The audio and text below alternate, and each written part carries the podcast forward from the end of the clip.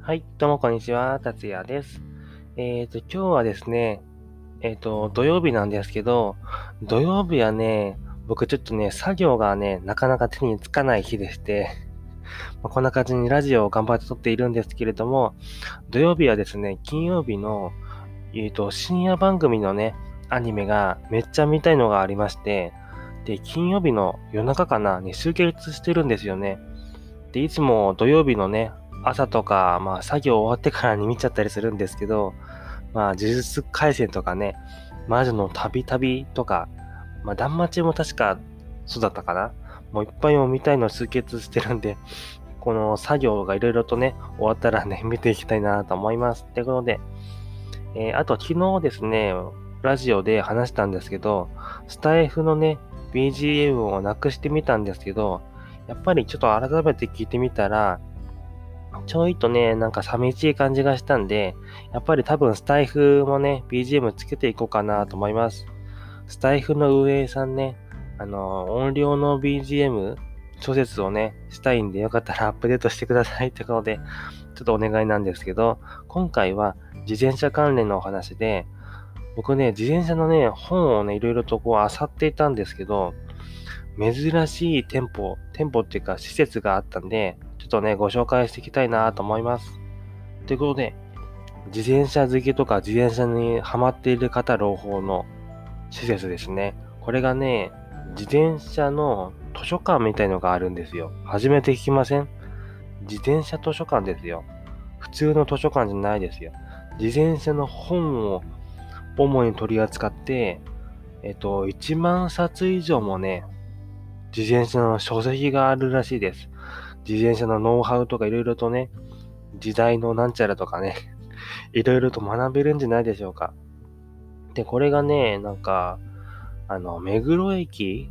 を出て数分の自転車総合ビルっていうとこの施設なんですけど、東京都品川区にあるらしいですね。でこれね、いいなと思って、まあ、月、3ヶ月ごとにテーマ展を開催したり、あとたまにみたいなんですけど、業界エキスパートを呼んでセミナーなどもね、開いてるみたいですね。いや、これはなんか珍しいな、新たな形だな、なんて思ってね、ちょっと見てたんですけれども、なんか自転車カフェとかは見るじゃないですか。僕はちょっと都会の方じゃないんで行ったことないんですけど、自転車カフェっていうのは聞いたことがあるんですけど、自転車図書館っていうのは聞いたことなかったんですよね。で、これいいなと思って、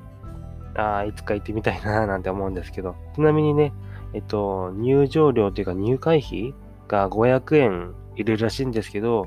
500円でいろいろな本が見れたりするなら、うん、いいんじゃないかななんて思ってます。ってことで、なんかね、自転車図書館なんですけど、だんだんとね、日本も自転車のその、ブームというほどでもないかもしれないけど、だんだんと浸透しつつあるのかななんて思いまして、あの、自転車の専用の、何でしたっけ電車とか、バスもあるのかなその辺ちょっとわかんないんですけど、自転車専用の電車とかってめちゃいいじゃないですか。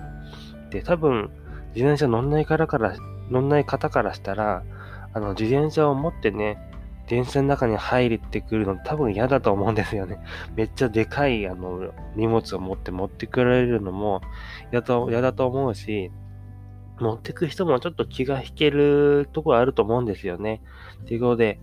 だんだんと自転車がちょっと浸透しつつね、まあ、浸透してもね、ちょっと安全を気にしつつね、こう楽しく自転車が 乗れればいいなと思います。ということで、え、今回はね、ちょっと朗報、自転車の図書館があるよってことをご紹介しました。で、いつやってるかはちょっとわかんないんですけど、えー、自転車の、自転車文化センターっていうのかな。自転車図書館、自転車文化センターでよかったらね、ググってみてください。ということで、最後までご視聴ありがとうございました。ではまた。バイバーイ。